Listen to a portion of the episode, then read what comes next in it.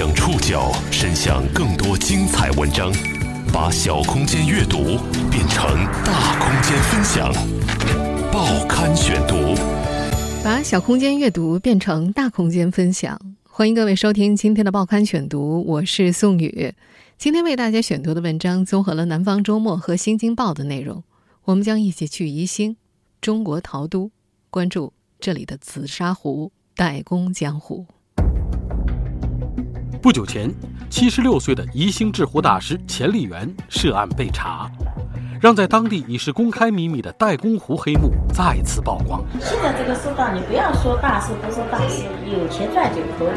这在我们行内都是公开的，这是我们行规矩，也不用戳破什么了。在宜兴，枪手壶、代工壶早就形成一条完备的利益链条，从制壶大师到大小手艺人，再到没职称的从业者。几乎百分之九十五的人都裹挟其中。报刊选读，今天和您一起了解大师涉恶揭开的紫砂壶代工江湖。东滨太湖，西靠天目山余脉的山水间，被称为紫砂文化发祥地。有着五百多年制壶史的宜兴市丁蜀镇上的酒楼业，如今稍显冷清。曾经。这里的酒楼隔三差五就会有一席拜师宴。最近两个月来，镇上被一个震惊的消息搅得沸沸扬扬。七十六岁的制壶大师钱立元因为涉恶被抓了。二零一九年五月二十八号，宜兴市检察院披露，一起紫砂行业恶势力犯罪集团案嫌疑人邵红群等四人因欺诈勒索罪、寻衅滋事罪被提起公诉。与上述四人一起涉案的还有钱丽媛等三人。年初就在宜兴当地流传的消息得到了证实，席卷全国的扫黑除恶扫到了民间角落里的陈年行规。尽管这份通报只有寥寥数百字，但在紫砂业内人士看来，这不亚于一场行业地震，就如同突然站出了一个人，指出紫砂行业长期穿着皇帝的新装一样。涉案的钱丽媛，头顶江苏省工艺美术名人、江苏省陶瓷艺术名人等多个称号，其中最受业界认可的研究员级高级工艺美术师，更是现有评价体系当中的最高职称，由人社部门授予。钱丽媛被起诉之后，二零一九年六月四号下午，宜兴市陶瓷行业协会召开座谈会，除了有业内最出名的紫砂艺人出席之外，宜兴市人社、工信、市场监管。文体、广电、旅游等部门的主要领导也参加了会议。这场座谈会上还宣布，钱丽媛被撤销江苏省陶瓷艺术名人的称号。一桩敲诈勒索、寻衅滋事的简单刑事案件，在悄然走向起诉的当口，引出了一个疑问：一位年逾古稀的制壶艺人，怎么会与恶势力团伙扯上关系？报刊选读继续播出，大师涉恶揭开的紫砂壶代工江湖。事情要从二零一五年九月的一起冲突说起。五十四岁的郑彪是钱丽媛的生意伙伴，也是他的徒弟。二零一九年九月十七号下午，有名客户来到了他的工作房，点名要购买钱丽媛的紫砂壶。作为钱丽园紫砂壶的代工者之一，郑彪店里有几十把刻着钱丽园印章的代工壶。经过一番讨价还价，他以一点五万元的价格卖了五把。所谓代工壶，在业内也被叫做枪手壶，指一些高级职称的紫砂艺人让徒弟或者其他艺人代工制壶之后，刻上自己的印章，附上证书，高价售卖。这原本就不是一场光明正大的生意。根据紫砂代工的一般运营模式，代工者帮大师制好壶之后，需要把壶返还给大师，由大师本人或者自己信任的下家来销售。那为什么帮师傅代工的壶留在了郑彪这里呢？按照郑彪的说法，这一次自己代工的壶，钱丽媛不知什么原因，既不肯要，也不肯付钱。二零一九年七月初。郑彪在接受《南方周末》采访时说：“此前钱丽媛结交了男伴，郑彪曾暗示他小心被骗钱。在郑彪看来，这件事得罪了钱的男伴，对方便联合钱丽媛设下了这个局。他说，在二零一五年九月十七号以一点五万卖出五把壶的时候，还没有意识到身在局中。但当天晚饭前，买壶的那位客户打电话请他吃饭，他到了约好的饭店，却看到了不寻常的一幕：除了客户，钱丽媛男伴的儿子丁任和另外两名陌生人也在旁边。还没来得及坐下，丁任就冲了上来：“你卖了钱丽媛的假壶，必须要赔偿，否则你今天就回不去。”他说：“那会儿自己才如梦初醒，一边解释是师傅不再要的壶，一边求饶。但示弱没用，在丁任找来的数人威胁之下，郑彪被带到了钱丽媛开设的艺术馆里。在这座三层楼高的建筑里，郑彪被控制了起来。钱丽媛和几名纹身大汉围在他的旁边，开出了一百多万的赔偿款。时隔近四年，郑彪还记得自己当时回了一句‘要钱没有，要命一条’，话刚出口，拳头便落下了。”他说：“整个过程，钱丽媛在旁边看着，没有动手，也没有说话。后来，钱丽媛又找来郑彪的师兄陈光德，希望他出面劝说。陈光德在接受南方周末记者采访的时候确认，那天晚上自己接到师傅电话后，匆匆赶到艺术馆，见到了被扣的郑彪。他听钱丽媛说，郑彪私下卖了他的壶，希望他能去劝他把钱赔给师傅，但看劝服不了，陈光德就离开了。”不过，据他回忆，当时没有看到郑彪被殴打，也没有被绑。不寻常的是，近四个小时之后，钱丽媛等人报了警，郑彪被带到了派出所待了一夜，而在钱丽媛艺术馆扣他的人安然无恙。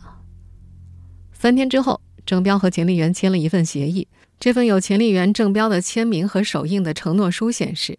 郑彪赔偿给钱丽媛人民币三十万，并且还开了一张十万元的欠条作为证据抵押。若郑彪再私下制作带钱丽媛印章的紫砂壶，这笔钱将会作为赔偿金。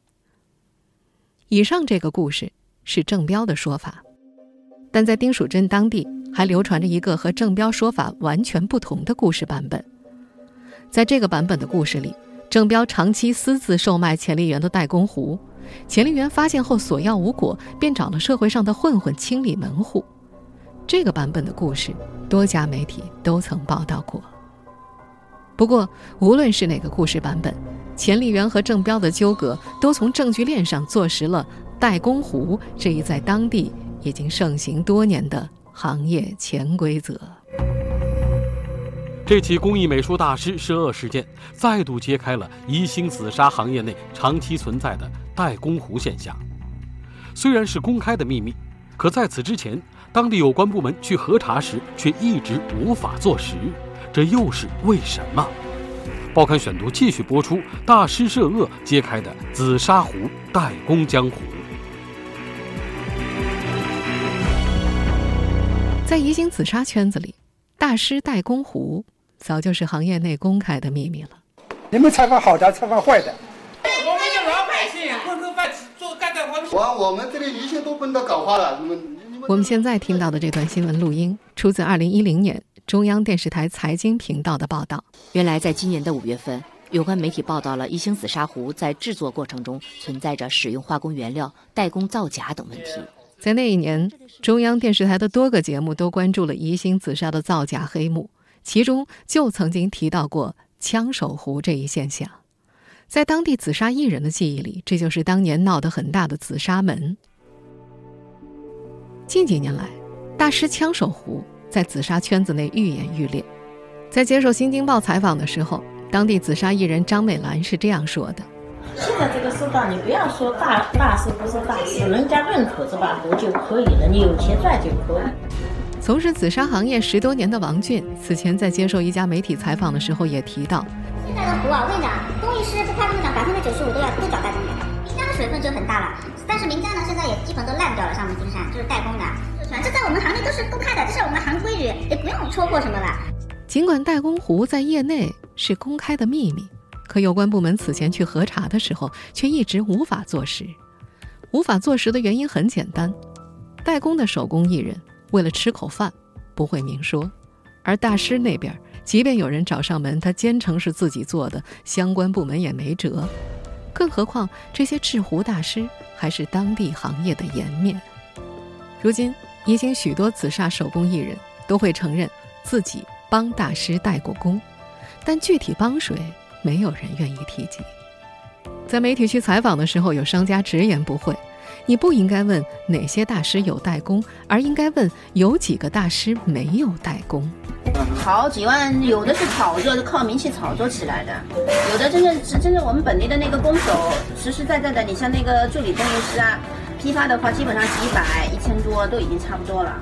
有的那个工艺师，他是走的那个炒作路程的话，他的东西就贵。但是这种呢，他都是代工嘛，因为他自己把名气炒出来之后，自己的量肯定是量产了，来不及做，肯定要叫那个工手帮他代工，所以炒出来的丑闻嘛。在宜兴，代工壶起于何时，已经无从考证。但可以确认的是，上世纪八十年代末，港台资金注入，给紫砂市场带来了活力。当时还没有三通，精明的台商便以探亲的名义取到上海，到宜兴购壶，再有几个台湾人租用航班空运或走水路从海上转运。由此，到宜兴购壶的人越来越多，既有无业游民，也有古董商。到了上世纪九十年代，炒壶风气日盛，大师壶越来越紧俏。但大师们做一把全手工的壶，少则三四天，多则几个月。这难以满足市场的需求，于是有些名人就开始让自己的学徒帮他做壶，然后再敲上印章售卖。外行人根本无法辨别。今年七十四岁的潘池平是当地第一批获得研究员级高级工艺美术师职称的紫砂大师之一。他记得，也就是从上世纪九十年代开始，宜兴进入了紫砂历史上代工最泛滥的时代，并一直。繁荣至今，但他也强调，不能就此讲紫砂行业就是一抹黑。当地还是有不少艺人在认真做壶、诚信卖壶的。从二零一零年开始，宜兴坊间就有传言：预订一辆最贵的宾利车要等一年，预订一块最贵的手表要等一年半，而要得到一个大师全手工的壶要等上三年。一面是市场对大师壶的推崇。另一面是这些大师上了年纪，一年都做不出几把壶来，巨大的市场空缺留给了其他紫砂艺人。这些紫砂艺人普遍水平较高，但受制于职称和名气，做出来的全手工壶不过几百块不等。但一旦敲上了大师的章，身价立马翻番。后来因代工被打的钱力元的徒弟郑彪说：“这样的话，他们这些人赚的也多。”就以郑彪为例吧。他从二零一一年开始帮钱丽媛代工，每做一把壶，钱丽媛支付给他八百到两千不等的代工费。等敲上钱丽媛的章，再由钱拍好持壶照，写好收藏证书，身价就可以达到三万元，甚至更高不等。相比于钱丽媛，有些紫砂名人还开辟了第二种代工模式，形成了另一条唾手可得的生财之道：卖职称，而不是卖艺术。卖职称指的其实是出售自己的名字。报刊选读继续播出，大师涉恶揭开的紫砂壶代工江湖。当地的紫砂艺人王俊不仅制作紫砂制品，还利用互联网做自媒体人，在一些短视频平台上，他制作了关于大师寻找枪手、制作代工壶的揭秘视频。一是名家本人小范围的让徒弟或者枪手做壶敲自己的章。第二种最可怕就是部分只顾眼前利益的所谓名家，把自己的章按照一年几万到几十万不等的价格卖出去。王俊所说的卖印章，就是卖职称。制壶的大师们同意在壶上刻上自己的签名章，并附上证书，署名印章售价和职称是挂钩的。紫砂艺人庄晶也在一些网络平台上开设了自己的个人号。卖壶的同时，介绍如何辨别紫砂壶，揭露了某些行业潜规则。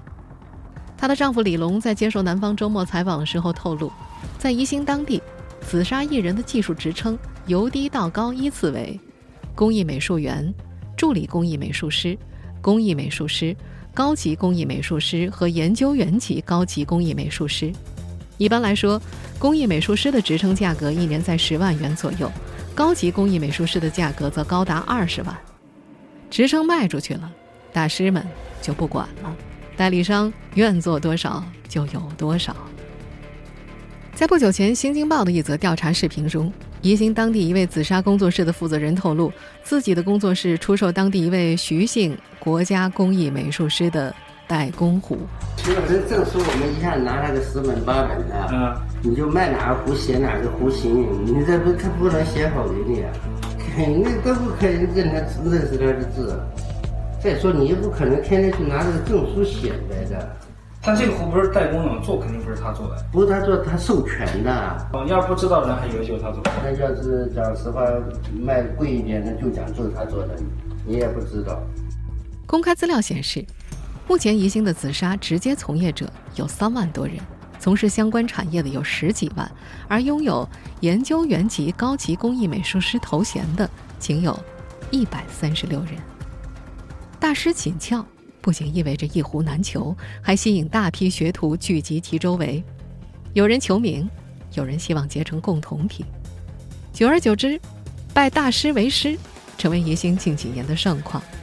根据一位知情人士介绍，凡有人拜了名师，必在大酒店摆上几十桌，当着众人的面磕头奉茶。有人甚至在酒店门口贴上海报，请来当地媒体报道，以此昭告紫砂江湖。在已然形成的一套复杂而隐秘的名利互换系统之内，钱丽媛算是很上路的。一旦上路，头上的光环便会像滚雪球般积累起来。在丁蜀镇，这样的荣誉称号往往会挂在店内的显眼位置。有了头衔，壶就能卖出好价钱。一位在当地颇有影响力的文化人士介绍。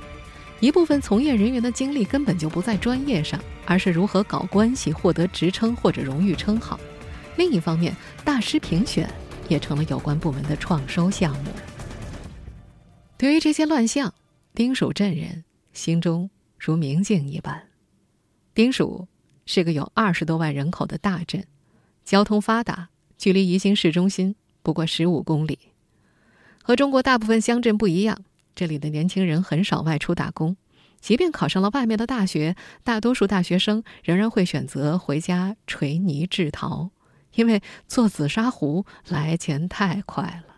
二零一六年，宜兴仅中国陶瓷城就实现相关销售收入超三十亿元。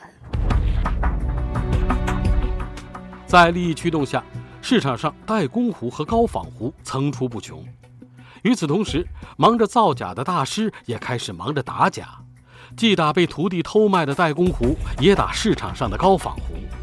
而钱丽媛涉恶犯罪集团就是在这样的背景下滋生的。报刊选读继续播出：大师涉恶揭开的紫砂壶代工江湖。没人说得清，七十六岁的钱丽媛什么时候结识了那群专门敲诈勒索的混混们？卢洪根只记得。他在钱丽媛举行的一场一年一度的年终宴会上，第一次见到了这群人，但没什么交往。卢洪根也是钱丽媛的徒弟，四十多岁，他从二零零八年开始当了三年学徒，有时也替钱丽媛做些代工活。他记得那次宴会上，钱丽园告诉他们，若发现市场上有人私下卖他的代工壶或高仿壶，就告诉他，他会找人处理。卢洪根没多想，直到师傅出事。听说了那场师徒冲突，他才明白当时师傅说的话是什么意思。郑彪是钱丽媛涉恶犯罪集团敲诈勒索的第一人，随后这群人又多次犯案，直到二零一八年年底被抓。这期间，秦丽媛就打假和这群人的头头，也就是他的干儿子丁任发生过民事纠纷。裁判文书网显示，他曾在2015年11月到2016年1月期间支付给丁任15万，作为一年的打假酬劳。这个团伙最近一次打假发生在2018年6月，被检方指控的涉恶成员之一许鹏找到了朱芳。朱芳在当地的职称是高级工艺美术师，擅做青瓷和紫砂壶。他近些年已经不再收徒了。许鹏告诉朱芳。他在陶瓷城发现有人贩卖他的紫砂壶，若朱芳愿意证明这不是自己的壶，他可以带人去帮他打假。朱芳知道许鹏也做紫砂生意，便跟着去了。到了商铺一看，对方确实卖的是高仿壶。许鹏于是言语威胁店主，若不赔偿，就让他在丁蜀混不下去。朱芳记得自己当天并没有要到赔偿款，直到两周之后，许鹏说店主赔了五万，并把钱转给了朱芳。朱芳拿出了其中两万作为劳务费给了许鹏等人。朱芳说：“许鹏他们是怎么要的？是不是只要了五万？他都不清楚。”等到许鹏被抓之后，派出所传唤他的时候，朱芳才从警方口中得知，许鹏等人是通过拘禁、殴打、威胁、上门滋扰等手段实施的敲诈勒索。宜兴市公安局在调查许鹏等人时，发现了新的线索，从而牵扯出了钱丽媛的那桩旧案。二零一九年七月五号，宜兴市公安局副局长楚小月在接受采访时说，涉及钱丽媛的除了郑彪案之外，还有另外一起敲诈未遂案。根据楚小月的介绍，上述涉恶犯罪集团的成员多有前科，个别人有吸毒史。除了对外公布的四人之外，近期还有两名犯罪嫌疑人将会移送检察院。这也是中央扫黑除恶第十七督导组二零一九年五月下旬进入江苏之后，宜兴首次在紫砂圈之内启动扫黑除恶行动。按照楚小月的说法，紫砂是宜兴六十六个行业协会中扫黑办前期线索摸排的重点行业之一。即便许鹏等人已经被抓了，但郑彪。仍然想不明白，自己被拘禁、被殴打，为什么2015年那次被关在派出所一晚上的只有自己？对此，楚小月的说法是，派出所在那天确实接到了警情，但只是作为一场纠纷进行了调查。他表示，此犯罪团伙的背后并不牵涉保护伞。高级工艺美术师朱芳也有些事情想不明白，他说。做假壶的人没事儿，卖假壶的商铺也照样营业，而自己平时老实制壶，好不容易要来三万块赔偿，还被要求退了回去。记者去采访的时候，他自言自语：“这假该怎么打呀？找相关部门，没有证据，就没人管啊。”还有更多的当地人纳闷儿：大师代工壶早在行业内是公开的秘密了。为什么行业协会的人表示只是少数害群之马的个案呢？而在相关发言当中，为何还在感叹听到此事很震惊呢？对此，无论是宜兴市陶瓷行业协会会长史俊堂，还是宜兴市市场监管局局长陈法荣，都在接受媒体采访时提到，将会加强监管，促进行业健康有序发展。一个有意思的现象是，如果不是钱丽媛和郑彪起了冲突，那么这个链条内的所有人，大师、大小手工艺人、没职称的紫砂从业者，依然会被裹挟其中。在他们中的不少人眼里，这件事儿在此前没有受害者。所以，直到现在，曾长期为钱丽媛做代工壶的郑彪，并没有一种共犯的内疚，他坚称自己没有造假。只不过做着大家都在做的事情。钱丽媛的另一名徒弟卢洪根则流露出无奈，他说：“你们的报道啊，改变不了什么的。”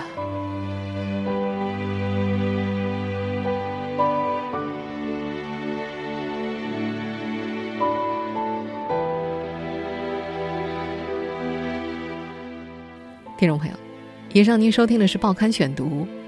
大师涉恶，揭开的紫砂代工江湖。我是宋宇，感谢各位的收听。今天节目内容综合了《南方周末》和《新京报》的内容。收听节目复播，您可以关注《报刊选读》的公众微信号“宋宇的报刊选读”。我们下期节目时间再见。